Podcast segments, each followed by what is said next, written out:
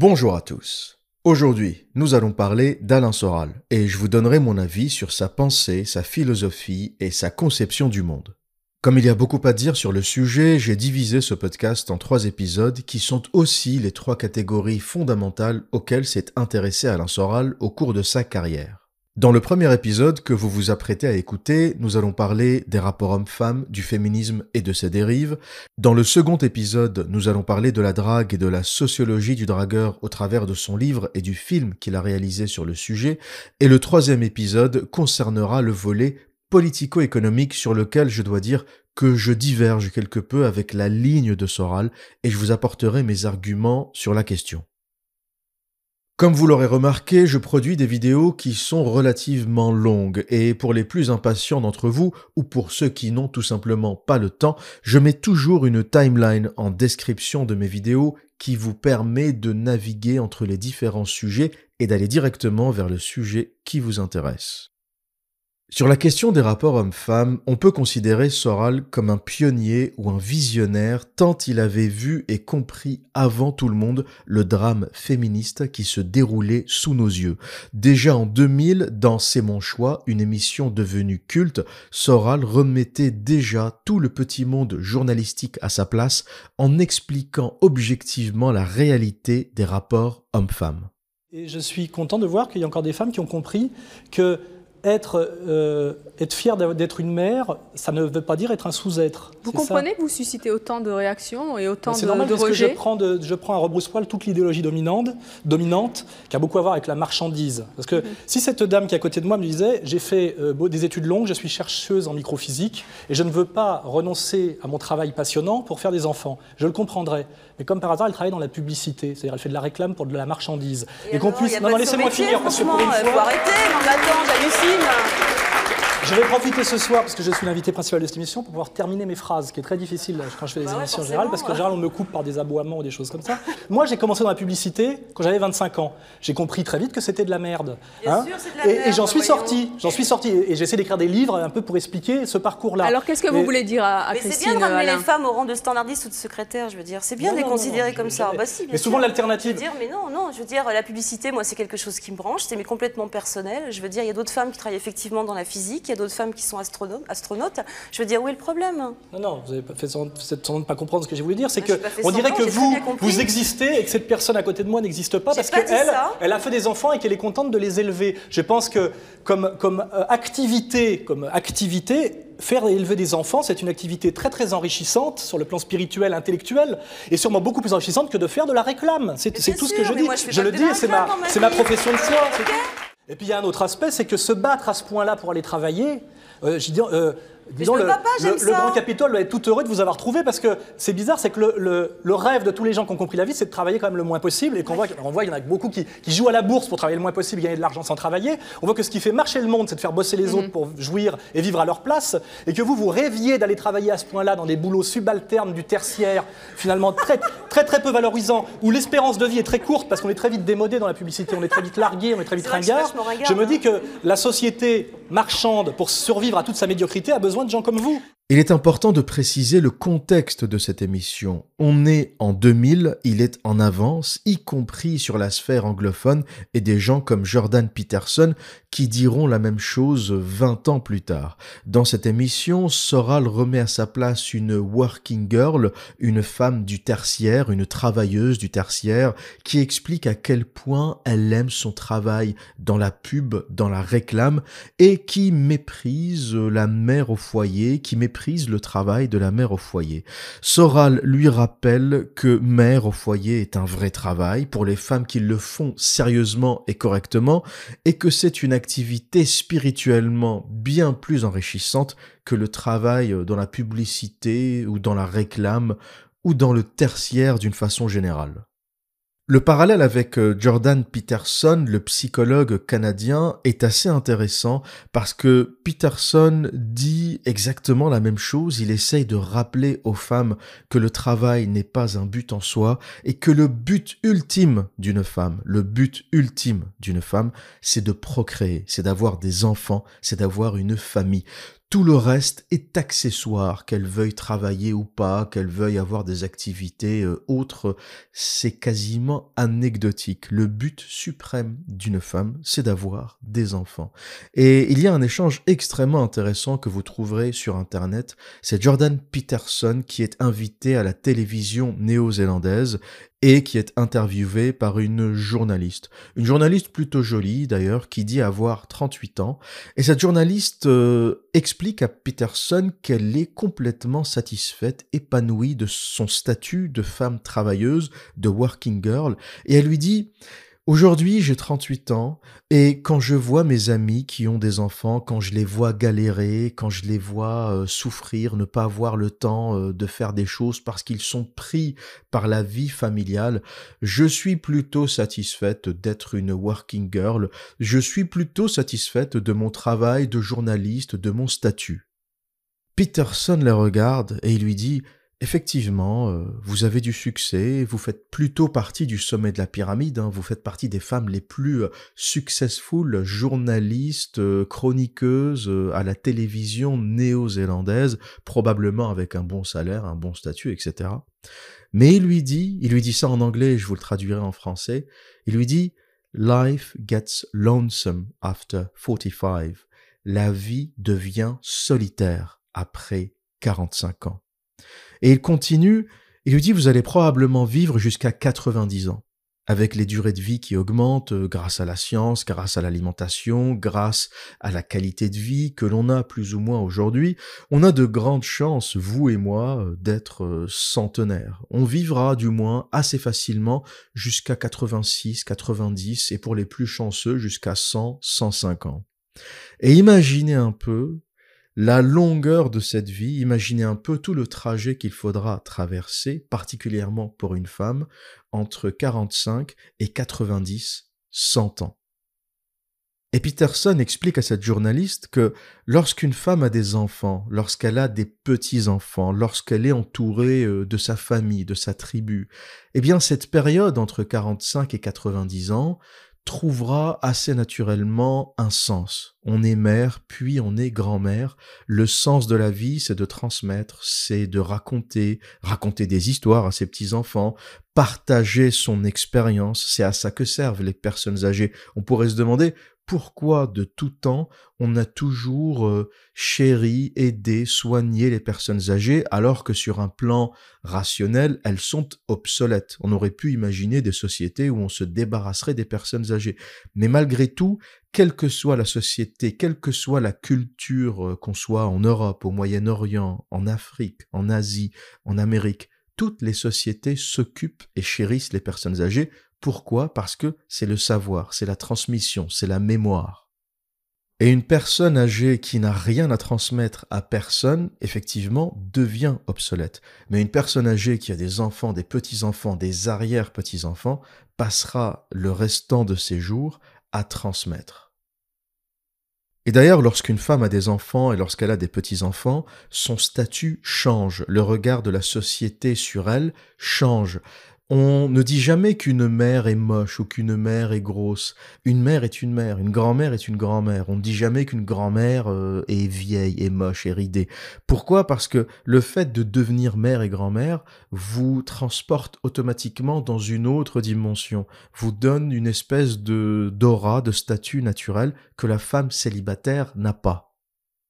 On n'en voudra jamais à une mère d'avoir un peu grossi, d'avoir un peu vieilli, de s'être un peu déformée en raison euh, de tous les accouchements, en raison de la vie qu'elle a passée à s'occuper de ses enfants. Pourquoi? Parce qu'on comprend que c'est un sacrifice. Être mère, c'est un sacrifice, effectivement. Il y a beaucoup de femmes qui disent j'ai pas envie d'avoir des enfants parce que je vais me déformer, parce que je vais grossir. Effectivement, oui, c'est la réalité. Avoir des enfants déforme le corps des femmes, euh, fait qu'elles vont avoir tendance à plus grossir, euh, alors ça dépend des génétiques, mais en général, avoir des enfants aura toujours un impact sur ton physique.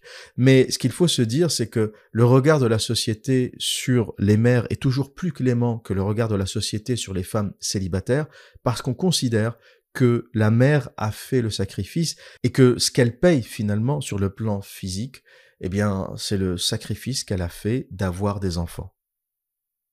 Alors que la femme célibataire, qui n'a pas fait ce sacrifice, comme le dit cette journaliste effectivement, j'ai 38 ans, je pète la forme, je suis heureuse, je suis accomplie, j'ai plein de thunes parce que son salaire de journaliste à la télé néo-zélandaise doit être supérieur à 80% ou 95% euh, des salaires en Nouvelle-Zélande, très bien, à 38 ans, à un instant T, elle a une vie bien meilleure, bien plus confortable que la plupart des mères, mais à un moment, il y a un truc qui s'appelle le temps et qui finira toujours par te rattraper. Et pourquoi Peterson vise l'âge des 45 ans? Vous allez réaliser que 45 ans, c'est un peu l'âge où la vie ralentit pas nécessairement parce que vous vieillissez, mais parce qu'il y a moins de choses qui se passent. Jusqu'à 45 ans, on a toujours eu des choses à faire ou des objectifs à atteindre. On a son bac, qui est l'un des premiers objectifs euh, qu'on vise. Ensuite, on va à l'université, on fait un diplôme. Le diplôme, le master, quelle que soit la formation, est un objectif. Puis on fait des stages, et puis on a son premier boulot, qui était déjà un objectif. Euh, premier salaire, premier emploi, le début de l'indépendance. Ensuite, on a son salaire qui augmente, on s'améliore, on monte un peu dans la hiérarchie peut-être qu'on crée sa boîte ou qu'on finit associé dans une boîte, peu importe ce qui se passe, on culmine à peu près à 40, 45 ans. Là encore, ça dépend des personnes, des carrières et des profils, mais en général, vers la quarantaine, on commence à atteindre le maximum du potentiel qu'on pouvait avoir en tant que salarié, qu'employé. Euh, ça ne veut pas dire que c'est le point maximum qu'on n'atteindra jamais, ça ne veut pas dire qu'on a atteint le sommet de la pyramide. On peut continuer à évoluer bien plus tard, à 50, à 60 ans. Il y a des gens qui créent des boîtes à 50 piges, à 55 piges. Il n'y a, pas vraiment de, de règles. Mais d'une façon générale, on sait quelque part où on est dans la vie à 45 ans. C'est pas un âge où on reprend des études, c'est pas un âge où on change euh, complètement de direction ou de trajectoire. À un moment, faut être réaliste. Si tu as été, euh, je sais pas, tu as travaillé dans le marketing jusqu'à l'âge de 45 ans, tu vas pas devenir chirurgien cardiaque à partir de 45 ans. Tu fais pas des études de médecine à 45 ans. Tu vas finir à quel âge? C'est des études extrêmement longues. Quand tu veux faire des études de médecine, faut le savoir très très tôt. Euh, donc c'est un âge où tu sais que faire marche arrière devient de plus en plus difficile. De toute façon, en général, déjà à partir de la trentaine, tu sais la trajectoire que tu es en train de prendre. Tu es à peu près conscient de la trajectoire que tu es en train de prendre. C'est pour ça qu'il faut être prudent lorsqu'on atteint la trentaine, parce que plus on avance, plus il est difficile de faire marche arrière. Quand tu as 20 ans, 21, 22 ans, tu peux faire des bêtises, tu peux te tromper. C'est un âge où tu peux tout faire, c'est un âge où tu peux tout recommencer. Il y a beaucoup de gens qui ont fait euh, un an de médecine ou un an de physique ou un an de psychologie ou un an de je ne sais quoi, euh, qui ont réalisé que c'était pas pour eux et qui ont changé de formation. J'ai une amie qui a même fait 4 ans de droit pour réaliser que ce n'était pas pour elle et qui s'est inscrite juste après en chirurgie dentaire. Donc, même lorsqu'on a 23, 24 ans, on peut toujours décider de changer de métier, de changer de formation.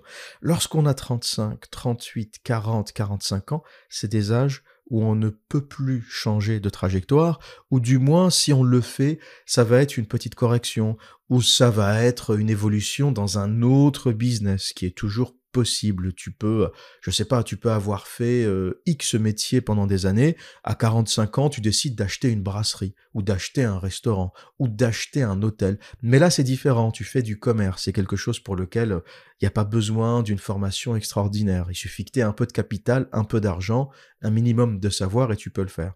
Donc voilà un peu l'idée, euh, tout ce long euh, discours, tout ce long développement. C'est un peu pour expliquer pourquoi Peterson euh, raconte à cette journaliste, explique à cette journaliste pourquoi à partir de 45 ans, tout commence un peu à se tasser, surtout pour une femme, et que si t'as pas de famille, si t'as pas de tribu, si t'as pas procréé, si t'as pas pondu, eh bien entre 45 et 90 ans, ça risque d'être extrêmement, extrêmement long. Et vous allez me dire, l'observateur, toi, Peterson, Soral, tout ce milieu, vous focalisez toujours sur les femmes et vous expliquez euh, que si une femme n'a pas eu d'enfant, euh, c'est compliqué. Mais qu'en est-il des hommes? Pour les hommes, c'est pareil Eh bien non. Eh bien non. Hommes et femmes ne sont pas égaux. Arrêtez ces conneries, arrêtez de croire à ces conneries. La vie d'un homme, en général, lorsqu'il s'agit de la carrière, beaucoup plus ouverte. Pourquoi? Un, parce que les hommes sont fertiles jusqu'à leur dernier jour sur Terre. Un homme peut décider d'avoir des enfants à n'importe quel âge. On va prendre l'exemple de Clint Eastwood, mais il y en a bien d'autres, qui a eu son dernier enfant à l'âge de 67 ans. Charlie Chaplin aussi a eu euh, des enfants, son onzième enfant, extrêmement tard. À l'âge de 73 ans, pour être précis. Chaplin a eu son dernier enfant à l'âge de 73 ans. Donc un homme peut toujours avoir une longue carrière et décider à 45, à 47, euh, à 50 ans d'avoir un enfant parce qu'il a décidé d'avoir un autre parcours, une autre vie. J'ai un collègue qui m'a dit j'ai eu mon fils à 47 ans avec une japonaise, une japonaise qui vit en France à Paris et il me dit c'est la meilleure décision que j'ai jamais prise de ma vie. Pourquoi? Parce que contrairement à ceux qui ont des enfants très très jeunes, il me dit à 47 ans alors déjà, je pétais la forme, j'avais fini de payer mon appartement, j'avais un salaire de malade, il faisait de la maîtrise d'œuvre d'exécution comme moi, mais il avait bien plus d'expérience, donc beaucoup euh, mieux payé. Et il me dit, l'avantage, c'est qu'en fait, t'es serein. C'est un âge où t'es serein, t'es posé, et tu sais que tu pourras, sans stress, offrir à ton fils euh, tout ce dont il aura besoin. Tu n'auras pas la galère euh, des jeunes parents de 26, 27, 30 ans, 31, 35 ans, qui ont des enfants jeunes, d'accord, c'est très bien, et pourquoi pas, c'est bien d'avoir des enfants jeunes, euh, il y a moins de risques, il hein, faut prendre ça en compte, hein, moins de risques d'autisme, moins de risques de fausses couches pour les femmes, etc. Mais pour lui, en tout cas, il n'a jamais regretté d'avoir eu son enfant tard parce qu'il a vécu sa vie, il a voyagé, il a travaillé au Japon, il avait aussi travaillé en Angleterre. Il rentre en France euh, au début de sa quarantaine, il rencontre cette japonaise et à 47 ans, il fait son premier enfant. C'est un choix de vie qui est possible pour un homme. Pour une femme, à 45 ans, t'es virtuellement stérile. Tu ne peux plus concevoir naturellement. Tu pourras toujours utiliser d'autres techniques médicales, mais ça devient très compliqué et très cher. Autre chose, en général, les hommes ne finissent pas d'évoluer intellectuellement, ils réalisent toujours des choses parfois tard dans leur vie. Pour revenir à Clint Eastwood, qui a eu son dernier enfant à 67 ans, il réalise Million Dollar Baby à 74 ans et Grand Torino à 77 ans pour moi les plus grands films de sa carrière, d'autant plus qu'il était acteur et réalisateur de ces deux films.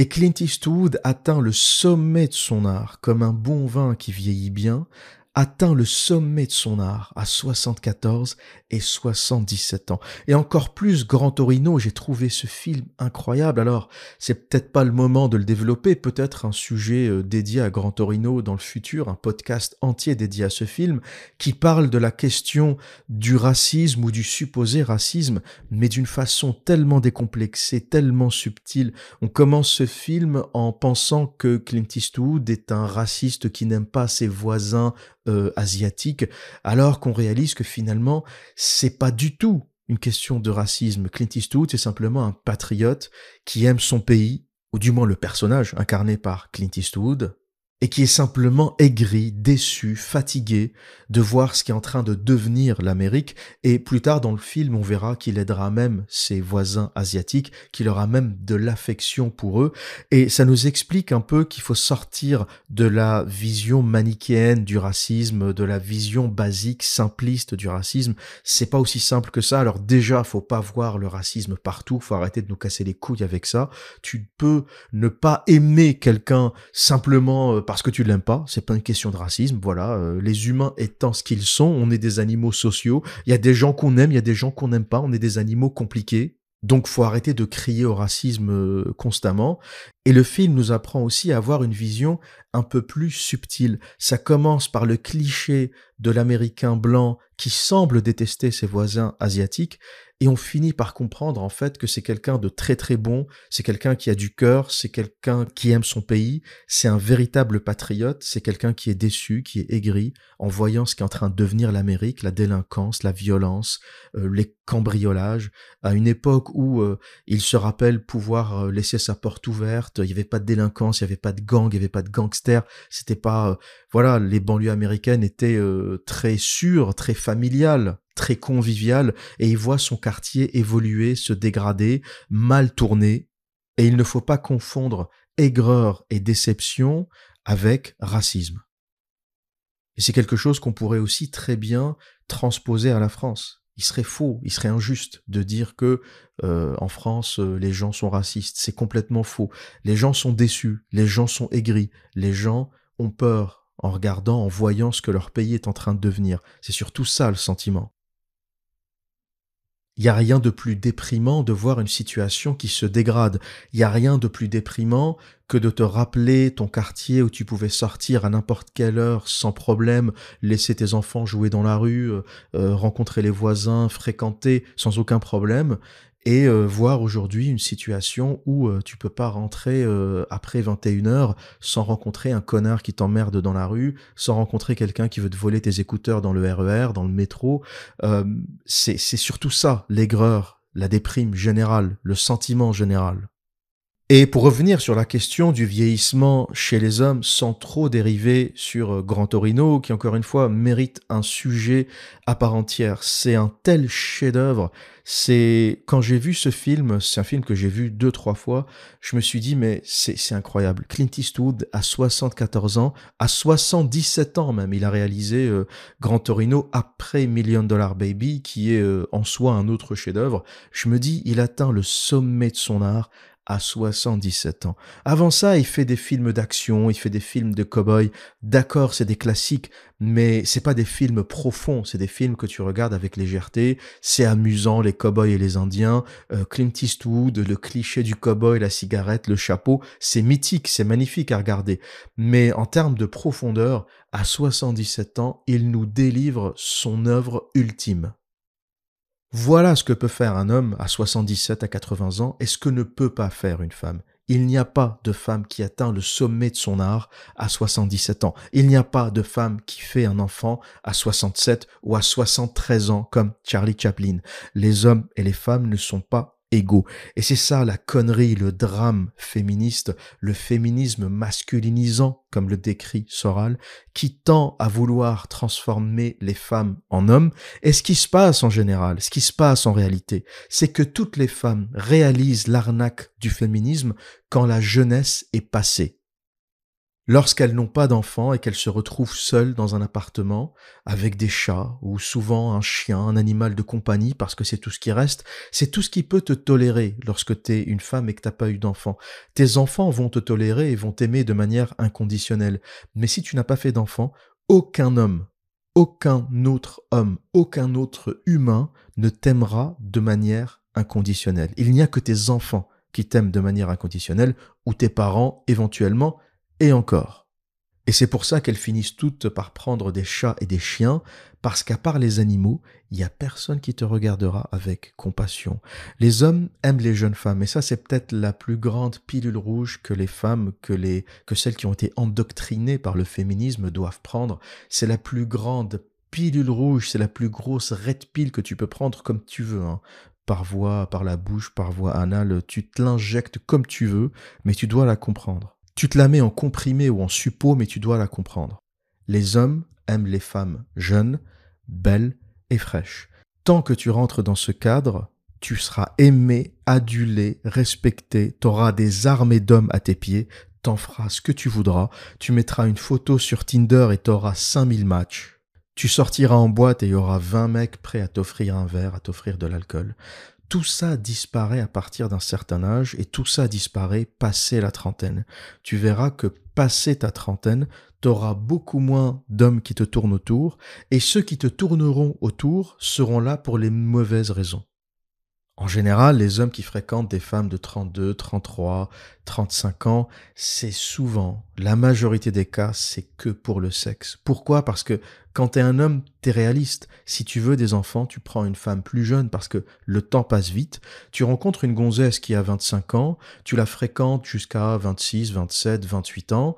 La question des enfants se pose t'essayes de concevoir, elle a le premier à 29 et ça commence déjà à faire tard, 29, 30, elle a le deuxième à 32 ans, éventuellement un troisième, et c'est fini. Tu vois, quand tu la rencontres déjà à 25 ans, si tu as envie d'avoir deux ou trois enfants, c'est déjà ric-rac. On fait pas un enfant au bout de 15 jours. On apprend à se connaître, on passe du temps ensemble, on apprend à se faire confiance, parce qu'une fois que tu as fait un gamin à quelqu'un, euh, t'es euh, lié à lui pour au moins 18 ans, à lui ou à elle, au moins 18 ans, donc tu réfléchis un peu avant de faire ça. Si tu rencontres une gonzesse qui a 33 ans, comment ça va se passer? 33, t'apprends à la connaître, 34, 35, t'essayes de faire un enfant à 35, c'est encore possible, mais avec tous les risques que tu cours, euh, tu fais le deuxième à quel âge? À 37, à 38 Le troisième à 40 Déjà, on voit que ça fonctionne plus. Et beaucoup de femmes se fourvoient en pensant qu'elles pourront faire euh, leur carrière, puis à 30 ans, 31, 32 ans, je penserai aux enfants. Non, 32 ans, c'est déjà trop tard. C'est déjà trop tard. Dans le meilleur des cas, tu auras un gamin. Admettons, je te rencontre à 32 ans. Alors, j'ai pour règle de ne pas toucher aux femmes, de ne pas fréquenter de femmes au-delà de 27 ans. C'est pas un jugement de valeur, c'est un choix particulier. Pourquoi? Parce que c'est un âge où elles sont encore légères. Jusqu'à 27 ans, elles sont encore légères, euh, sympathiques. Tu passes du bon temps avec elles, elles te prennent pas trop la tête. Après 27 ans, il y a l'horloge biologique qui commence à faire tic-tac, tic-tac, tic-tac. Elles te voient toutes comme un potentiel euh, père, comme un potentiel géniteur. Elles te mettent une pression de malade, une pression qui fait peur. Et c'est pour ça que c'est un âge euh, au-delà duquel je ne fréquente plus de femmes. À 27 ans, 25 ans, 24 ans, elles sont un peu plus détendues, elles ont le temps, donc elles prennent le temps de te connaître, de te faire confiance. Et s'il se passe quelque chose, si ça devient sérieux, euh, bon ben, on fait ce qu'il y a à faire. Et ça, c'est une idée fondamentale à retenir, c'est l'un des plus gros mensonges du féminisme. Toutes les femmes devraient l'écrire, devraient se le graver. Alors, pas les tatouages, on a dit pas les tatouages, je ne supporte pas les tatouages, je trouve que c'est dégueulasse, je trouve que c'est infect, je trouve que c'est pas beau, c'est un truc de prisonnier, de clochard, une femme tatouée, ça m'a toujours euh, horrifié. Euh, par contre, gravez-le quelque part. Écrivez-le sur un carnet. La plus grosse arnaque du féminisme, c'est d'avoir expliqué que hommes et femmes sont égaux c'est faux, c'est un mensonge. Une femme, même la plus douée, même la plus talentueuse, la plus belle, la plus incroyable, ne fera jamais ce qu'a fait Clint Eastwood, ne fera jamais ce qu'a fait Charlie Chaplin. Une femme n'aura jamais un enfant à 67 ans ou à 73 ans. Une femme n'atteindra jamais le sommet de son art, ne réalisera jamais deux films mythiques, deux chefs-d'œuvre à 74 et à 77 ans. Les hommes peuvent le faire. Les hommes sont capables de génie jusqu'à la fin de leur jour, jusqu'à leur dernier jour. Les femmes ne peuvent pas le faire. C'est la réalité du monde. Après, il y a deux catégories de femmes. Il y a les femmes traditionnelles qui ont compris ça, qui vont être d'accord avec ce que je dis et qui vont me dire oui, effectivement, une femme ne peut pas avoir d'enfants euh, tard. Une femme devrait avoir des enfants jeunes. Une femme n'a ni l'énergie ni la masse musculaire d'un homme.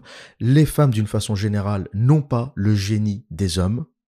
À chaque fois que je dis qu'il n'y a pas de femme capable de génie, on me dit et Marie Curie et Marie Curie. Oui, alors Marie Curie, il n'y en a qu'une seule. Et pour rappel, c'est une polonaise à la base. C'est une polonaise traditionnelle. Pour ceux qui me disent, ah, l'observateur, tu fantasmes les femmes de l'Est, elles n'ont rien de spécial. D'accord, on a une femme de talent en France. On a eu une femme scientifique, réellement scientifique. Marie Curie. Elle est d'où? De Pologne. C'est pas une anglaise avec une robe ras la chatte qui a découvert la radioactivité. C'est une polonaise traditionnelle. Pour ceux qui ont encore des doutes sur la qualité des femmes de l'Est, on a une femme génie en France, une seule, Marie Curie. Résultat, elle est polonaise. Il n'y a que la tradition qui a éventuellement réussi à produire des femmes de talent. Il n'y a que la société patriarcale, la société polonaise patriarcale. La poufiasserie n'a jamais rien produit. La poufiasserie, la libération sexuelle n'a jamais rien produit. Il y a rien qui sort des universités. Les universités sont blindées de femmes. 55% de femmes pour 45% d'hommes. Les universités sont blindées. Il y a rien qui en sort. Enfin, il y a que des hommes qui en sortent, des mathématiciens, des informaticiens. Euh, le top 10 des plus grands informaticiens au monde, c'est des hommes. Les mathématiciens, pareil. Et encore une fois, le seul mathématicien de talent ou la seule mathématicienne de talent, une seule qui a eu la médaille Fields, elle vient d'où? D'Iran. Myriam Mirzakami, médaille Fields en mathématiques, est iranienne. Et vous verrez qu'à chaque fois que vous trouverez des femmes de talent, vous verrez que c'est toujours la société patriarcale traditionnelle qui les produit, la Pologne, l'Iran, c'est pas les pays où les femmes se baladent euh, le cul à l'air qui produisent du génie. Ce n'est que les sociétés patriarcales traditionnelles qui sont capables de ça. Une femme va faire des mathématiques parce que son père, le patriarche, va la pousser à faire des mathématiques. Une femme va devenir une femme de qualité ou une femme de talent parce que son père va la pousser à faire ça. Si on laisse une femme choisir par elle-même, elle va choisir la sociologie, la psychologie, les sciences humaines, sa tendance naturelle. Les femmes sont extrêmement sociales, donc elles iront naturellement vers leur tendance naturelle, qui est la science humaine. Lorsqu'une femme fait des sciences dures, informatique, chimie, mathématiques, il y a toujours derrière le daron, le père qui pousse, parce que les femmes n'y vont pas naturellement. Et c'est pour ça qu'à chaque fois qu'on trouve des exceptions, des exceptions qui confirment la règle, eh bien ces femmes viendront du monde traditionnel, du monde oriental, du monde de l'Est. Et l'argument qui consistait à dire avant Ah, mais il n'y a pas de femmes de talent ou il n'y a pas de femmes euh, de génie parce que les femmes n'allaient pas à l'université, c'était un milieu d'hommes, cet argument ne tient plus. Ça fait 60 ans, 60 ans que les universités sont blindées de femmes. Il n'y a rien qui en sort il n'y a rien qui en sort. Pour revenir à Alain Soral, il produit aussi une violente critique de Simone de Beauvoir et de son féminisme masculinisant. Simone de Beauvoir nie la réalité biologique de la femme et c'est l'une des premières à avoir euh, commencé à le faire en disant on ne naît pas femme mais on le devient. Il s'est passé après un virage qui est d'ailleurs un virage français qui est euh, le féminisme Simone de Beauvoir qui est le début du féminisme masculinisant. Ça fonctionne sur une phrase, un credo très simple, c'est on ne naît pas femme, on le devient. On est déjà dans la théorie du genre avant l'heure. Pour elle, être femme n'est pas une donnée naturelle ou biologique, mais c'est une donnée sociale. Pour Simone de Beauvoir, le petit bébé féminin est fabriqué pour devenir une femme. Être femme, ce n'est pas une donnée naturelle. C'est le résultat d'une histoire. Il n'y a pas un destin biologiques, psychologiques, qui définissent la femme en tant que telle. Et plus euh, les études psychologiques sur les enfants s'approfondissent, plus euh, il est sensible, plus on voit avec évidence que vraiment le petit bébé féminin est fabriqué pour devenir une femme. J'ai toujours considéré Simone de Beauvoir, elle et son mari d'ailleurs, hein, Jean-Paul Sartre, le philosophe communiste, comme un poison. Ce sont les plus grands poisons que la France n'ait jamais créé. Et ce qu'il faut rappeler, c'est que Simone de Beauvoir est la femme de Jean-Paul Sartre. Et ce qui est assez marrant, c'est qu'en fait, pour les gens qui ont lu Le Deuxième Sexe, c'est deux tomes, hein, c'est lourd, c'est de la mauvaise philosophie, mais ça prétend être du concept. Et en fait, c'est de l'existentialisme sartrien féminisé. Et l'existentialisme s'oppose à quoi? À l'essentialisme. Hein. Et en fait, le travail de Simone de Beauvoir, c'est de dire que il faut dépasser la vision essentialisante de la femme, qui la réduit à son corps et aux injonctions du corps sur le psychologique et le social, pour effectivement passer euh, elle, ce qu'elle appelle euh, se transcender vers l'être, c'est-à-dire que là, elle recourt au concept, et que la femme est, est surtout une création historico-culturelle et donc politique. Le nihilisme de Sartre d'un côté, le suicide intégral, la vie n'a pas de sens, on va tous se pendre, et la théorie du genre de Simone de Beauvoir de l'autre la femme ne naît pas femme, elle le devient. La donnée biologique n'existe pas, tout ça est une construction sociale, tout ça est créé socialement, et on peut très bien choisir d'être un homme ou une femme, tout ça c'est déjà Simone de Beauvoir. Imaginez le degré de connerie et d'absurdité qu'il faut avoir, ou le degré de dogme, parce que là on est dans le dogme, dans le dogmatique, dans le religieux, pour expliquer à des générations de femmes qui l'ont cru, parce que le pire, c'est que ça a marché, ce truc. Ça a été la naissance du féminisme masculinisant, du féminisme violent, du féminisme agressif. Imaginez le niveau dogmatique qu'il faut avoir pour expliquer que une femme est une création sociale, que la biologie, que la génétique, que les hormones, ça n'existe pas. Tout ça, c'est créé et tu peux très bien choisir d'être femme ou homme t'as envie de balancer des tartes dans la gueule. Et Soral fait une analyse extrêmement intéressante de Simone de Beauvoir dans l'une de ses vidéos que j'ai pu consulter au sujet du féminisme. Il dit quelque chose d'important en disant que Simone de Beauvoir transpose sa détestation d'elle-même, sa détestation de sa propre féminité et de son corps sur toutes les femmes. Et là, d'un seul coup, du fait de ce qu'elle est, parce qu'elle, elle a subi sa féminisation, c'est-à-dire sa puberté, il faut le lire. Hein. La puberté transforme le corps de la jeune fille. Insolites et gênants, les seins sont un fardeau. Dans les exercices violents, ils rappellent leur présence, ils frémissent, ils font mal. Dorénavant, la force musculaire, l'endurance, l'agilité de la femme sont inférieures à celles de l'homme. Le déséquilibre des sécrétions hormonales crée une instabilité nerveuse et vasomotrice. La crise menstruelle est douloureuse. Maux de tête, courbatures, douleurs de ventre, rendent pénibles ou même impossibles les activités normales. Les troubles de la circulation, certaines auto-intoxications font du corps un écran qui s'interpose entre la femme et le monde. Le deuxième sexe, tome 2. Quand elle a les seins qui poussent, elle pense que c'est une horreur, parce qu'en fait, ça l'éloigne de sa masculinité originelle, qui était d'être une, la fille de son père. Son père aurait voulu un fils, elle est douée pour le, concept relativement. Et au moment de la puberté, elle est horrifiée de devenir une femme, c'est-à-dire les seins, les règles, alors que les trois quarts des femmes sont, contentes de découvrir ce qui va être leur, potentiel de séduction et leur, et leur être aux autres, qui est euh, l'attraction euh, physique, euh, la féminité. Simone de Beauvoir a mal vécu sa puberté, a mal vécu la transformation de son corps. Vous savez, la puberté, c'est l'instant où les caractéristiques féminines apparaissent, caractéristiques masculines également. Et c'est là où les femmes ou les femelles commencent à diverger radicalement des hommes. C'est l'âge où la supériorité musculaire ou la puissance musculaire des hommes commence à apparaître par opposition à la fragilité et à l'infériorité physique de la femme. Avant ça, les divergences musculaires entre petits garçons et petites filles sont relativement absentes. On va avoir des enfants qui font à peu près la même taille, qui ont à peu près les mêmes muscles. Euh, on ne peut pas vraiment dissocier les deux. On va même remarquer que les filles grandissent plus vite que les garçons jusqu'à un certain âge. Puis à l'adolescence, les garçons explosent, ils se développent musculairement, ils grandissent extrêmement vite, certains prennent 10-15 cm par an. Le développement pendant l'adolescence est assez spectaculaire et les femmes se développent mais d'une autre façon. Ce n'est pas la musculature qui se développe, mais c'est plutôt les seins qui commencent à pointer, les règles qui apparaissent, et avec les règles, l'instabilité émotionnelle, les femmes réalisent qu'une fois par mois, à chaque cycle, elles commencent à avoir euh, du sang qui coule entre les jambes. Alors pour certaines, c'est un traumatisme, pour d'autres qui sont accompagnées par les mères, par les grands-mères, qui leur expliquent ce qui est en train de se passer, eh bien, c'est relativement bien accepté et les femmes prennent conscience de leur féminité. C'est aussi l'âge où le regard sur elles commence à changer, elles commencent à être courtisées par les hommes, par tous les hommes de 16 à 77 ans, tout le monde les regarde. Une femme de 16, 17, 18 ans est regardée par tout le monde. Elle réalise son charme, son pouvoir d'attraction, et encore plus si elle est particulièrement belle.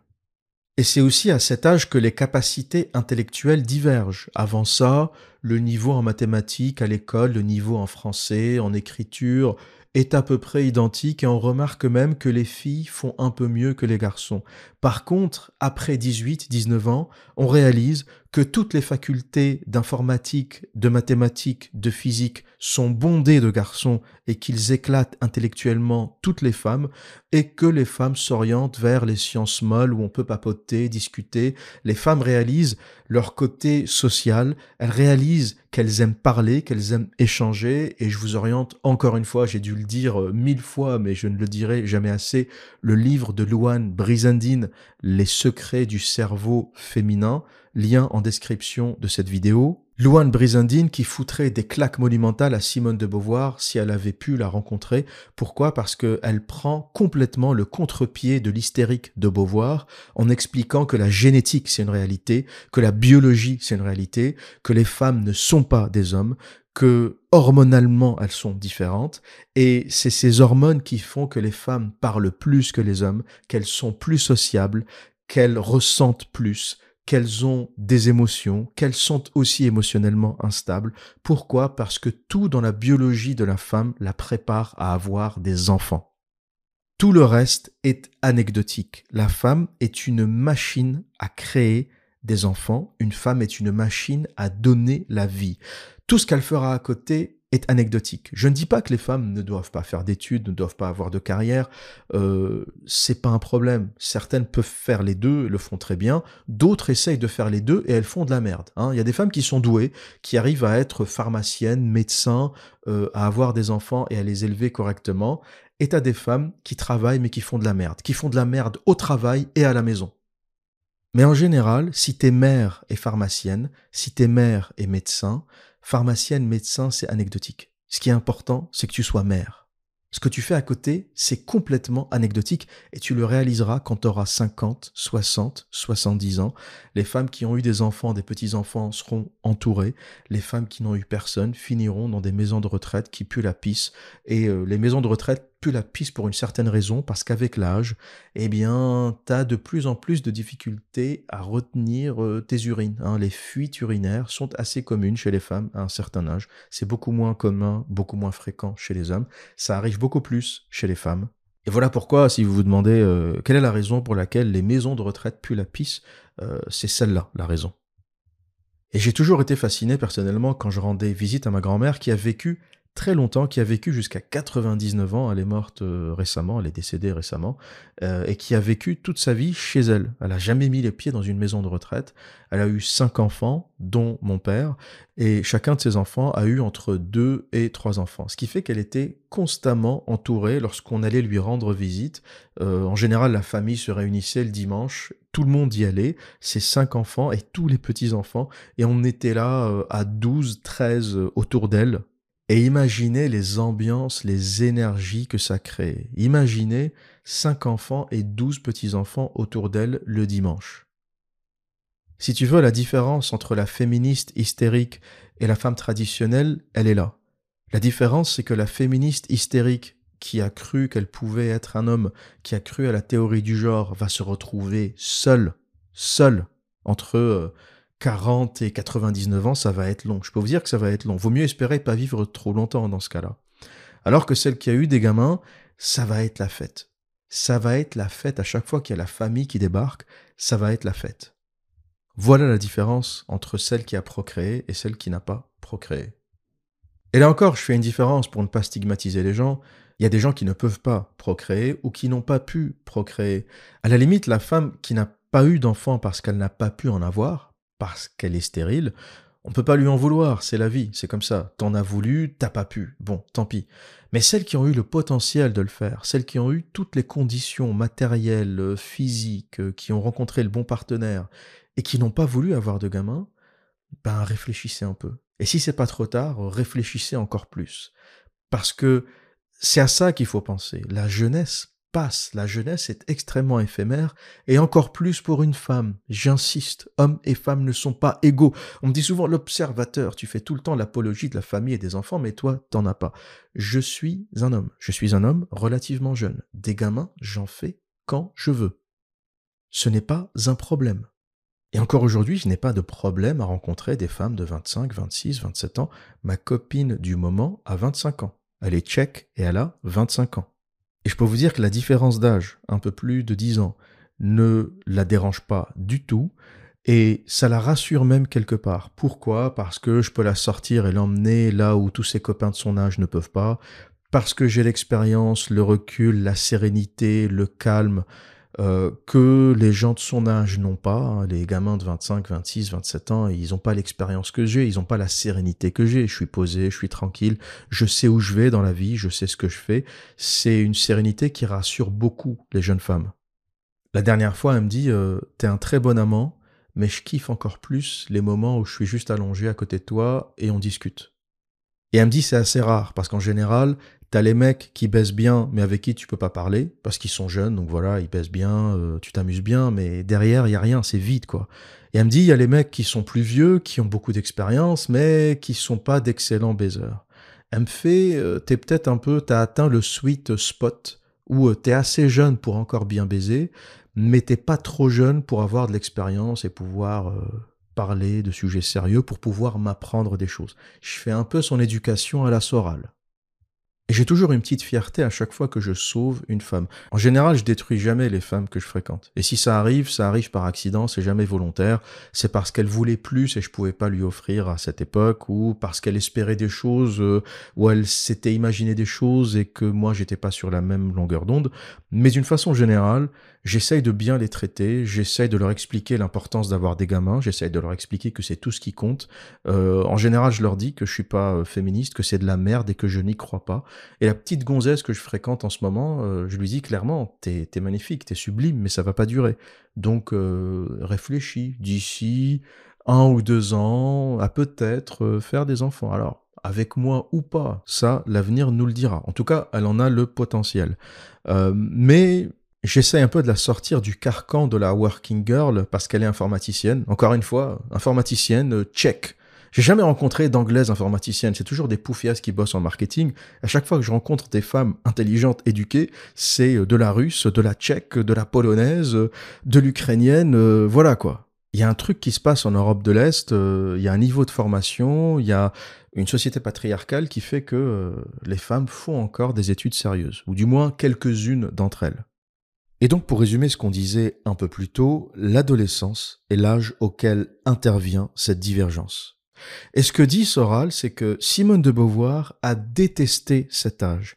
Elle a détesté voir son corps changer, elle a détesté devenir une femme, elle a détesté voir ses seins pousser, avoir des règles, devenir émotionnellement instable, avoir des crises, avoir des angoisses, avoir des palpitations, et elle transpose ça à toutes les autres femmes. Elle écrit son livre Le deuxième sexe pour raconter sa névrose, et elle explique que sa névrose, c'est la névrose de toutes les femmes. Non, Simone. Non, Simone. Ta merde te concerne toi, ta névrose te concerne toi, ton hystérie te concerne toi. Ton angoisse te concerne toi, ta peur de devenir une femme te concerne toi, et ta folie te concerne toi.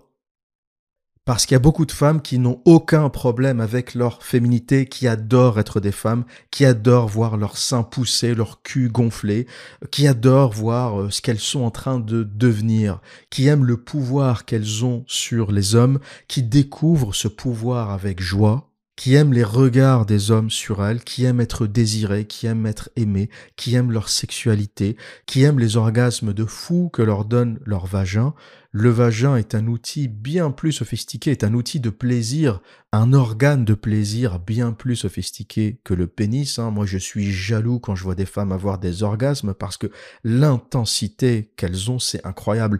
Nous, les mecs, euh, voilà, t'as un peu de plaisir pendant 5 secondes, t'éjacules, c'est terminé, fin de l'histoire. Les femmes, elles ont du plaisir pendant, elles ont du plaisir après, et elles ont un million de façons d'avoir du plaisir. Le vagin est tellement irrigué de sang avec des terminaisons nerveuses tellement nombreuses que le plaisir qu'ont les femmes est incroyable. Euh, honnêtement, si vous êtes une femme, ne jalousez pas et n'essayez pas d'atteindre l'orgasme masculin parce que l'orgasme masculin est très basique il est extrêmement basique. Tu balances la purée, tu as du plaisir pendant que tu balances la purée, ça dure 3-5 secondes, un peu plus si tu as de la chance, mais une fois que tu balancé, ça y est, euh, c'est fini, et tu as même une sensation de dégoût. Les mecs qui m'écoutent vont comprendre, quand tu éjaculé, tu as une petite sensation de dégoût, tu plus envie de la fille, ça dure pas très longtemps, après ça revient, mais euh, ça m'a toujours intrigué, t'as une vraie sensation de dégoût et de rejet dans les quelques secondes ou les quelques minutes qui suivent l'éjaculation. C'est pour ça que beaucoup de femmes ne comprennent pas les mecs qui se rhabillent après avoir fini. Tu vois, elles, elles sont là, elles sont sur le lit, elles sont encore en train de kiffer. Euh, t'as leur corps qui a encore les sensations, ça travaille de partout. Nous, on a fini. Nous, c'est terminé, on est prêt à aller bosser on est prêt à aller faire autre chose ou à dormir, mais ça y est, on a balancé la purée, on est vide, on est relaxé, on a fini. On a un orgasme qui est extrêmement basique. Donc, euh, s'il y a des femmes qui m'écoutent, ne jalousez pas l'orgasme masculin, le vôtre est un million de fois plus puissant. Et t'as des femmes qui aiment tout simplement leur féminité dans tous les sens du terme. Et c'est ça qu'il faut comprendre avec Simone de Beauvoir. Je sais qu'il y a beaucoup de lectrices de Simone de Beauvoir, beaucoup de lectrices de cette hystérique, et je le sais parce que même en Angleterre, j'ai vu des femmes lire le deuxième sexe. Une de mes amies à qui j'ai rendu visite avait le livre de Simone de Beauvoir en anglais sur sa table. C'est là où j'ai compris que ce poison avait fait du chemin. Et je vous le dis, ce livre est de la merde. Je ferai peut-être une analyse de ce livre, mais euh, ce livre est de la merde. C'est comme ça qu'il faut le voir c'est le récit d'une hystérique qui se déteste. Et c'est pas parce qu'il a eu du succès que c'est un bon livre. C'est simplement le récit d'une hystérique qui explique qu'il n'y a pas de différence entre les hommes et les femmes, qui explique à quel point elle a détesté sa féminité, qui explique à quel point les hommes sont des oppresseurs, qui explique à quel point c'est à cause des hommes que les femmes n'ont pas évolué. Et elle va même plus loin, Simone de Beauvoir aurait voulu être un homme, et elle fantasme la vie des hommes. Elle nous dit que le corps de la femme l'empêche d'avoir une vie d'homme sur les plans social, culturel, sportif, etc. Elle aurait vraiment voulu être un homme. Si ça, c'est pas de la folie, dites-moi ce que c'est. Parce que défendre le droit des femmes, c'est une chose. Et d'ailleurs, c'était le féminisme de la première vague, qui n'avait rien contre les hommes, qui n'avait rien contre le fait euh, d'être une femme. C'était simplement un féminisme qui voulait plus de droits, qui voulait que les femmes aient accès à plus de choses. Là, on pourrait dire, pourquoi pas, cette bonne guerre? Mais il faut comprendre que le Féminisme de Simone de Beauvoir, comme le dit Soral, c'est un féminisme masculinisant. C'est autre chose. C'est un féminisme qui fantasme la masculinité. C'est un féminisme de femmes qui veulent devenir des hommes. Et c'est pour ça que je dis que c'est un féminisme de fou et de dégénéré. C'est pas parce que Simone de Beauvoir a écrit un livre qu'elle n'est pas folle. Elle peut très bien avoir écrit un livre en étant complètement folle, hystérique et dégénérée. Vous imaginez un peu ce qu'elle dit? Le corps de la femme l'empêche d'avoir une vie d'homme sur les plans social, culturel, sportif. T'as envie de lui répondre euh, oui. Un corps de femme t'empêche d'être un homme, connasse. Si t'as pas compris ça, euh, c'est comme un chimpanzé qui fantasme la vie d'un requin. Ah, j'aurais aimé être un requin. Ah, je sais pas, comme ça. Je me dis, être requin, c'est génial. Pour respecter les genres, on va dire, c'est comme une guenon qui fantasme la vie d'un requin. Ah, je suis pas bien dans mon corps de guenon, j'ai envie d'être un requin. Je kiffe les requins. Et on va continuer avec le florilège des conneries de Simone de Beauvoir. Elle dit Le fait qu'une femme porte la vie et que l'homme ne peut pas est une différence. Mais ce n'est pas cette différence qui fonde la différence de statut et l'état d'exploitation et d'oppression auquel est soumise la femme. Bien entendu, c'est très important qu'une femme puisse être enceinte, avoir des enfants, tandis que l'homme ne le peut pas. Ça fait une, grande différence entre les deux. Mais ce n'est pas cette différence qui fonde la différence de statut et l'état d'exploitation et d'oppression auquel est soumise la femme. C'est en quelque sorte un prétexte au cours duquel se construit la condition féminine. Mais ce n'est pas cela qui détermine cette condition. Mais quand vous dites exploitation ou oppression, ça suppose qu'il y ait une volonté à un moment donné. Ce n'est pas simplement accidentel. Alors est-ce que où retracez-vous l'origine de, cette volonté sur le plan historique et, comment, à votre avis, se manifestait-elle de la part des hommes? Oh, Ça remonte à la nuit des temps. Et elle va même plus loin, elle explique qu'il y aurait un complot masculin pour empêcher la femme d'accéder au pouvoir.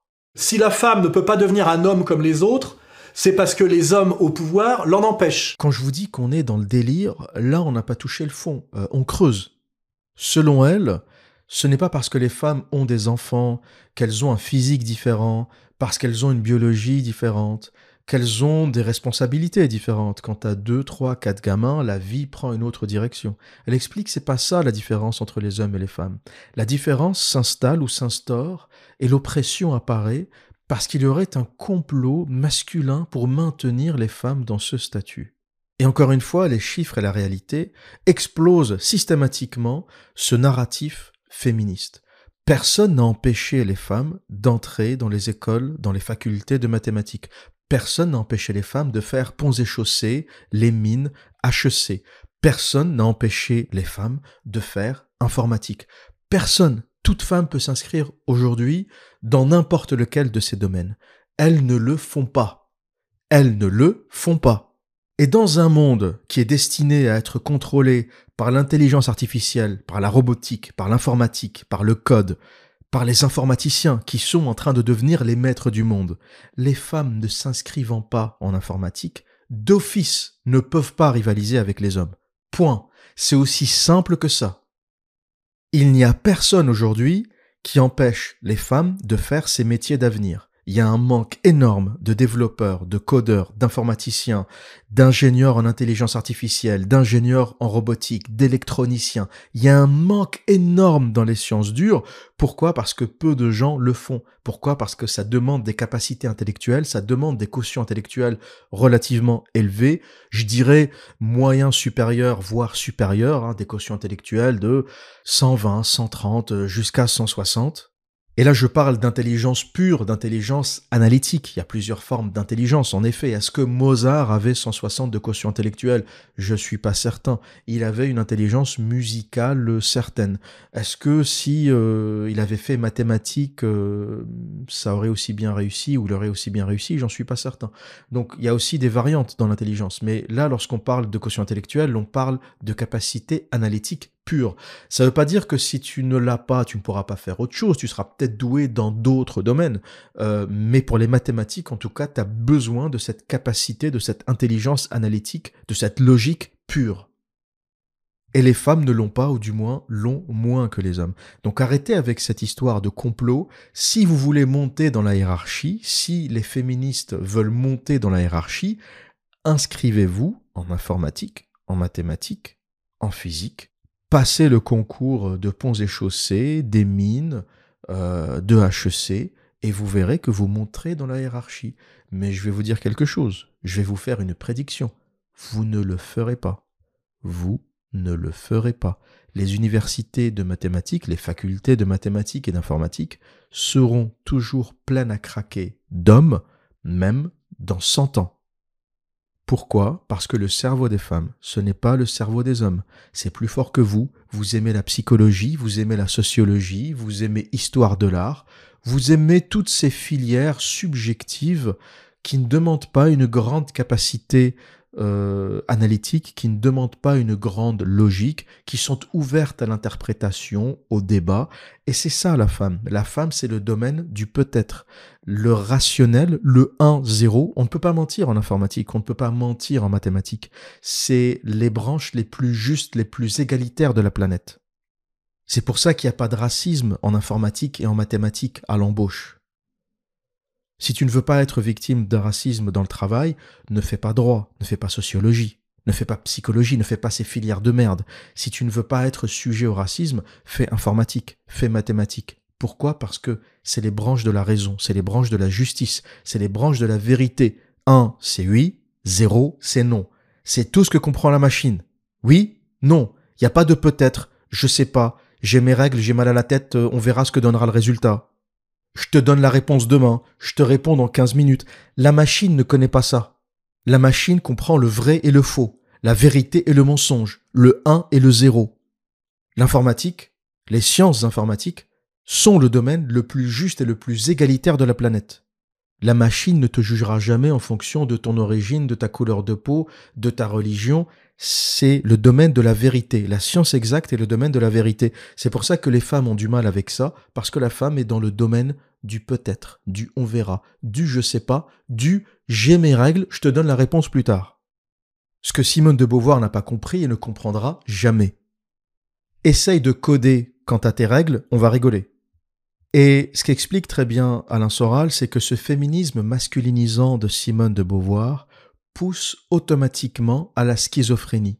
Et donc, à un moment donné, on n'est plus du tout dans le féminisme qui fait l'apologie des qualités féminines natives, mais dans une revendication assez complexe et qui génère quelque chose de l'ordre un peu de la schizophrénie, c'est que l'homme devient à la fois l'ennemi à combattre, mais le modèle à imiter et à atteindre. L'émancipation des femmes, c'est finalement se masculiniser, ce qui était déjà une première contradiction.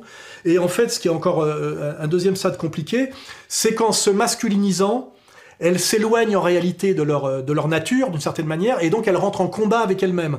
C'est d'ailleurs euh, ce, que, ce que décrit Simone de Beauvoir. Elle lutte contre son propre corps et contre les injonctions psychologiques de son corps, ce qui induit notamment des choses par rapport au plaisir. C'est-à-dire que là, j'aborde directement ce sujet pour pas l'oublier.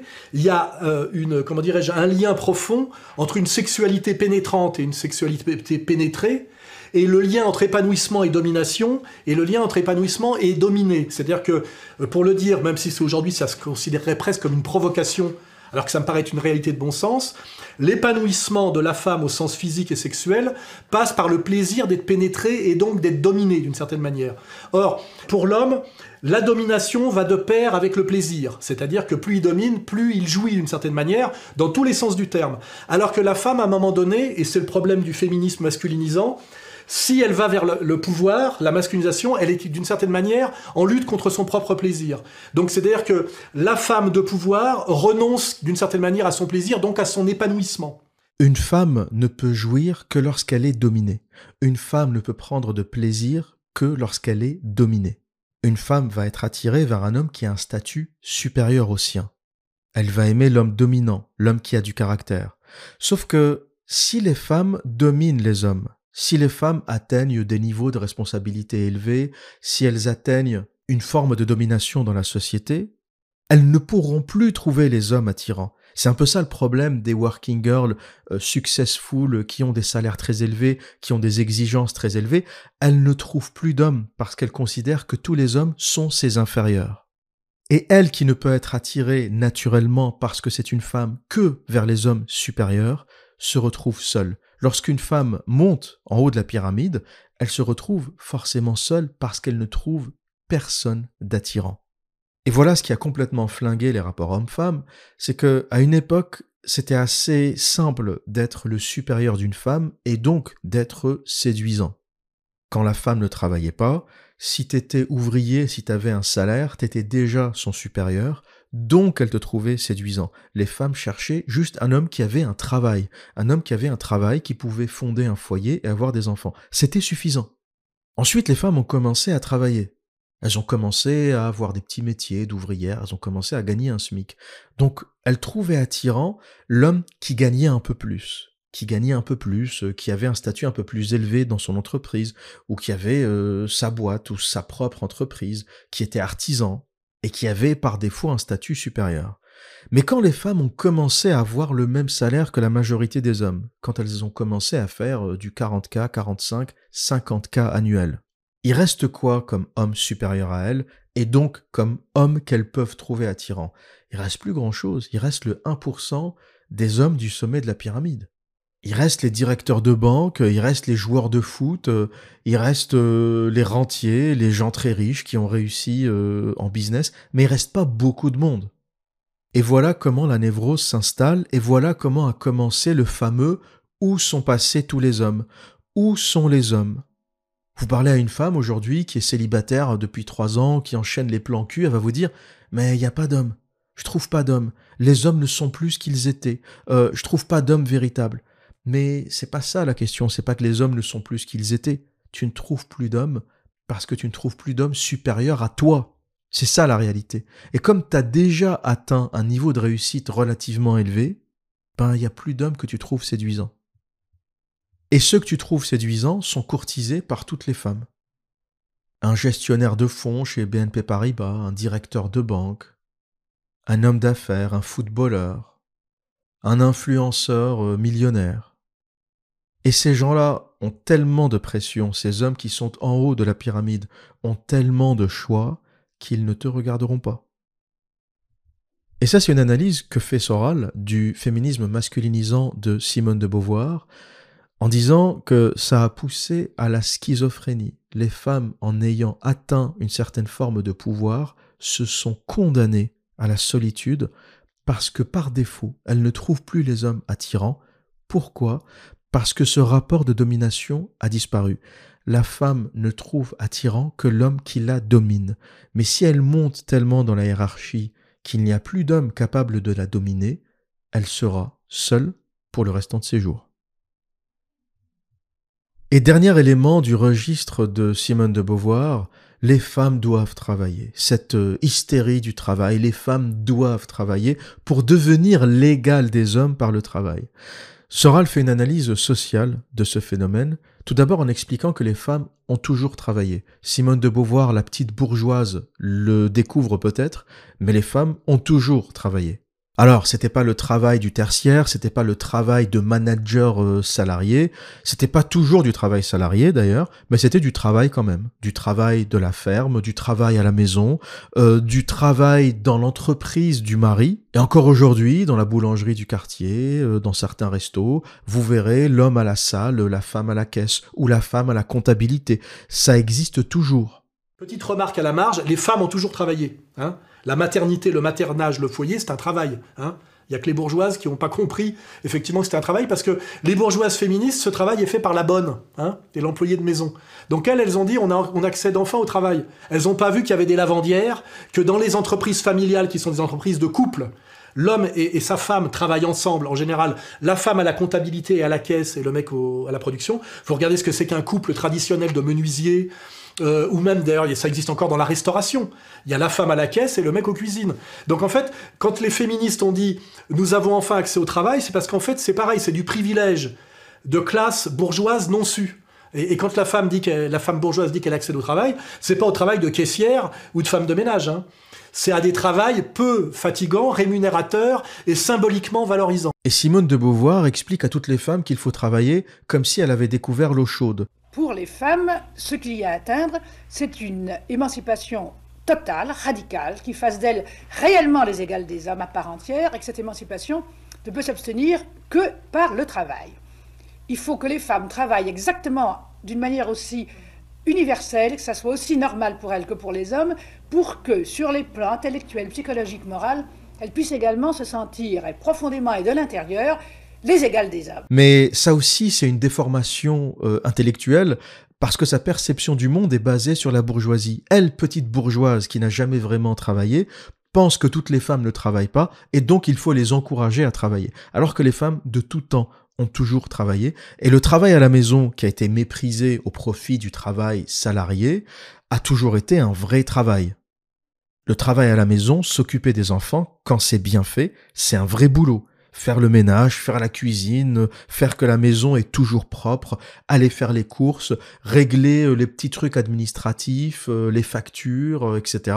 Ça a toujours été un vrai boulot que faisaient les femmes et qui libérait les hommes de toutes ces contraintes qui pouvaient se concentrer intégralement à gagner un revenu pour le foyer. Et ça, c'est une autre claque qu'on devrait donner aux hystériques féministes qui nous expliquent que le travail est important, il faut travailler. Mais oui, mesdames, les femmes ont toujours travaillé. C'est pas parce que vous, petite bourgeoise, vous avez découvert le travail récemment euh, que c'est le cas de toutes les femmes. Les femmes ont toujours travaillé partout sur Terre. Vous irez euh, au Vietnam et vous verrez des femmes dans les rizières. Vous irez en Afrique et vous verrez des femmes dans les champs. Les femmes ont toujours travaillé, y compris dans les sociétés traditionnelles, sauf que c'était différent. Le travail, c'était le travail pour la maison, pour la famille, pour la tribu, pour le foyer. C'était pas le travail pour un patron. On a expliqué aux femmes qu'il fallait se libérer et travailler pour se détacher, se défaire de l'oppression des hommes et du mari, sauf que le travail salarié, c'est quoi? C'est l'oppression d'un autre homme.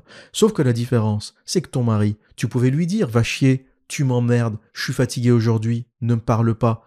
Ton patron, tu ne peux pas. C'est ça la différence c'est que le mari, tu pouvais l'engueuler de temps en temps, ça fait partie euh, des affaires du couple. Le patron, tu l'engueules, t'es viré. Tu peux pas dire à ton patron j'en ai ras le cul aujourd'hui, j'ai envie de partir, je suis fatigué, fous-moi la paix, aujourd'hui c'est toi qui bosses. Tu peux pas te chamailler avec ton patron. Tu le fais, tu dégages, tu prends la porte, il y aura d'autres jeunes euh, qui prendront ta place, c'est pas un problème. Elles seront plus jeunes, plus jolies, et elles feront le café avec le sourire. Et la pipe si ça les tente. Donc, pour revenir à cette analyse d'Alain Soral, il explique que le travail pour l'homme est épanouissant. Et il donne l'exemple de Chirac, plus il monte dans la hiérarchie, plus il baise, plus il est content. Elles confondent épanouissement et, domination sociale. C'est pour ça qu'on voit d'ailleurs ces, femmes dominatrices mal baisées avec des sales gueules, alors que l'homme dominant, on voit Chirac, plus il s'élève socialement, plus il baise, et plus il additionne conquête euh, sexuelle et pouvoir social, alors que chez la femme, c'est presque un sacrifice. Elle doit sacrifier son épanouissement physique et donc relativement psychologique, au sens affectif du terme, par sa montée en puissance économico-sociale. Et ça donne... Euh, bah, vous regardez la première, euh, ministre actuelle, hein, vous la regardez, et c'est tout ce qui exprime son visage. Et puis alors quand vous allez chez Sandrine Rousseau, là, euh, ça exprime pratiquement la pathologie au sens psychiatrique. Chez l'homme, on va d'abord prendre l'homme puisque c'est le modèle, la puissance et l'épanouissement marchent de pair. Chez la femme, la puissance induit le sacrifice de l'épanouissement au sens psychologique. Un homme qui réussit, un homme qui gagne plus d'argent, qui a plus de responsabilités, est heureux, il est épanoui. On est comme ça les mecs, on est épanoui lorsqu'on réussit, lorsqu'on travaille dur, lorsqu'on y arrive, c'est ça notre épanouissement. Alors que la réussite et le travail chez les femmes, ça mène souvent à la névrose, ça mène souvent à l'hystérie. Pourquoi? Parce que plus elles montent dans la hiérarchie, moins il y a d'hommes, moins elles sont satisfaites. Pourquoi? Parce que la femme est un être qui admirent les hommes qui les dominent. Elles se sentent bien lorsqu'elles se sentent en sécurité, sous la protection d'un homme, lorsqu'elles sentent qu'elles peuvent admirer cet homme. Les femmes aiment les hommes qu'elles peuvent admirer. Et lorsqu'elles réussissent trop, lorsqu'elles se mettent trop la pression, lorsqu'elles travaillent trop, qu'elles ont une certaine réussite socio-professionnelle, le résultat est systématiquement la névrose et la déprime. Pourquoi? Parce qu'elles ne trouvent plus d'hommes à admirer. Elles sont masculines, elles sont supérieures à la majorité des hommes. Comment trouver des hommes à admirer? Et les rares hommes qu'elles admirent ne s'intéressent pas à elles. Voilà pourquoi on a des armées de femmes sur Instagram qui mouillent sur les photos de footballeurs, qui mouillent sur les photos euh, de DiCaprio, euh, de Brad Pitt, euh, de George Clooney, des stars du cinéma, mais qui n'arriveront jamais à rien parce qu'elles visent des hommes qui ne les connaissent pas, qui ne les regardent pas. Voilà le drame des femmes, voilà la déprime de la femme moderne. Elle réussit, elle s'est donné tous les moyens de réussir, et une fois qu'elle a réussi, s'installe la névrose et la dépression. Un autre élément sur lequel Simone de Beauvoir se plante complètement, c'est lorsqu'elle part du principe que les femmes n'ont pas le pouvoir. C'est un peu ça son a priori, c'est de dire les femmes n'ont pas le pouvoir, elles doivent le prendre par le travail. Mais ce qu'elle ne comprend pas, elle qui a toujours détesté être femme, elle qui a toujours détesté sa féminité, c'est que les femmes ont toujours eu le pouvoir. La seule différence, c'est que le pouvoir féminin est subtil. Le pouvoir féminin s'exerce par le contrôle subtil des hommes et pas en aboyant, comme le dit Soral. Soral explique que les féministes ont appris aux femmes à aboyer. Ce qui est bien dans les rapports de couple, c'est que c'est beaucoup moins vulgaire et stupide que ce qu'on nous raconte dans les médias. C'est-à-dire que c'est un rapport durable, subtil, où très souvent la femme prend le pouvoir sur l'homme, mais pas en aboyant, pas en jouant les hommes, c'est-à-dire à sa manière. Et cette capacité qu'ont les femmes de prendre le pouvoir sur les hommes, et qui est historiquement et éternellement constatée, était, une des forces auxquelles beaucoup de femmes aujourd'hui, en faisant un contresens euh, progressiste, sont en train de renoncer. Dans ma famille, par exemple, mon grand-père, qui était commerçant, a toujours eu euh, une vie incroyable. Il roulait en Mercedes, il avait des commerces dans tous les sens, euh, il avait une boulangerie, euh, un restaurant, un hôtel, deux laveries automatiques, il avait plein de petits commerces comme ça qui lui faisaient cumuler un revenu relativement confortable. Mais celle qui avait les rênes, celle qui contrôlait tout cet argent, ça a toujours été ma grand-mère. C'est elle qui décidait euh, les cadeaux à acheter, c'est elle qui décidait des dîners qu'on allait organiser, c'est elle qui décidait des voyages, c'est elle, c'est elle qui avait le pouvoir. Et c'est le cas quasiment dans tous les foyers. Les femmes contrôlent les reines du foyer, les femmes contrôlent les dépenses du foyer. Les femmes ont le pouvoir, ou du moins celles qui veulent l'avoir, celles qui sont confortables avec leur féminité, celles qui savent comment subtilement utiliser leur féminité pour prendre le pouvoir ou pour avoir le pouvoir. La différence aujourd'hui, c'est que les féministes expliquent qu'il faut prendre ce pouvoir de manière frontale, de manière virile, comme les hommes. Alors que ça n'a jamais été le modus operandi des femmes, ça n'a jamais été le moyen d'action des femmes, le pouvoir chez les femmes a toujours été exercé de manière subtile. Est-ce que vous pensez que Marie-Antoinette était soumise au roi de France? On va pas parler d'histoire pendant deux heures, mais pour ceux qui connaissent un peu l'histoire de Marie-Antoinette, ses histoires extra-conjugales, ses amants, le train de vie qu'elle menait, vous comprendrez que elle n'a jamais été soumise au roi de France. La femme a toujours détenu le pouvoir subtil. Et les féministes ont détruit ce pouvoir subtil en apprenant aux femmes à aboyer comme des chiennes, à faire du bruit, à ressembler à des hommes, et finalement, elles sont en train de tout perdre parce qu'elles n'ont jamais vraiment eu le pouvoir, malgré euh, des années de féminisme. Vous regardez euh, à la tête de toutes les grandes entreprises, c'est que des hommes. Du moins, dès que c'est un peu sérieux, c'est que des hommes. Vous prenez euh, les 100 plus grandes entreprises américaines ou les 100 plus grandes entreprises françaises ou les 40 plus grandes entreprises françaises pour prendre le CAC 40, c'est quasiment que des hommes. Et quand il y a une femme au pouvoir, c'est souvent ou une héritière, comme euh, les Bettencourt, hein, euh, coup de bol, son mari est décédé, elle hérite de la fortune, ou la fille Bettencourt, mais c'est un coup du hasard. Hein. Si c'était un fils, un garçon, c'est lui qui serait aux manettes. Mais à part les héritages ou à part euh, les questions de quotas, on va mettre une femme euh, à la tête d'une entreprise pour faire bien, la majorité euh, des chefs d'entreprise sont des hommes. Ça ne changera jamais, même au bout de 500 ans de féminisme, ça ne changera jamais. Pourquoi? Parce que la volonté de puissance, comme l'explique Nietzsche, c'est quelque chose dont seuls les hommes sont capables. Il n'y a pas de volonté de puissance chez les femmes. La volonté du monde, tout simplement, pour parler de Schopenhauer, pour revenir à un concept bien plus universel, la volonté, tout simplement, le monde comme volonté, est un concept masculin. Imaginer des choses, imaginer un futur, imaginer un concept abstrait et le projeter dans la réalité est une capacité hautement masculine. C'est pour ça que les constructeurs, les bâtisseurs, les grands architectes ont toujours été des hommes. Et c'est un autre concept, une autre notion importante à comprendre et que les féministes se sont acharnés à détruire. Les femmes ont toujours eu le pouvoir. Elles ont toujours eu le pouvoir. La différence, c'est que dans le monde traditionnel, ce pouvoir est subtil. C'est la mère de famille qui contrôle les finances du foyer, qui prend la majorité des décisions. Et dans le monde féministe, c'est la femme, la féministe célibataire, seule, qui aboie pour essayer d'obtenir des avantages.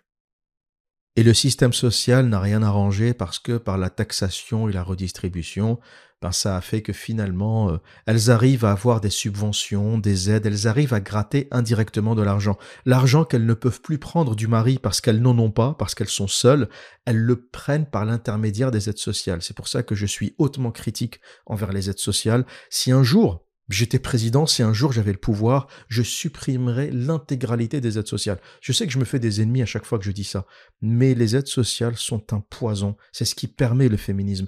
Dans toutes les sociétés où il n'y a pas d'aide sociale, il n'y a pas de féminisme. Pourquoi? Parce que c'est des sociétés où on comprend la valeur des hommes. Ce que fait l'aide sociale, c'est que ça taxe les hommes, ça prend l'argent aux hommes, les plus gros payeurs d'impôts, et ça le redistribue aux femmes.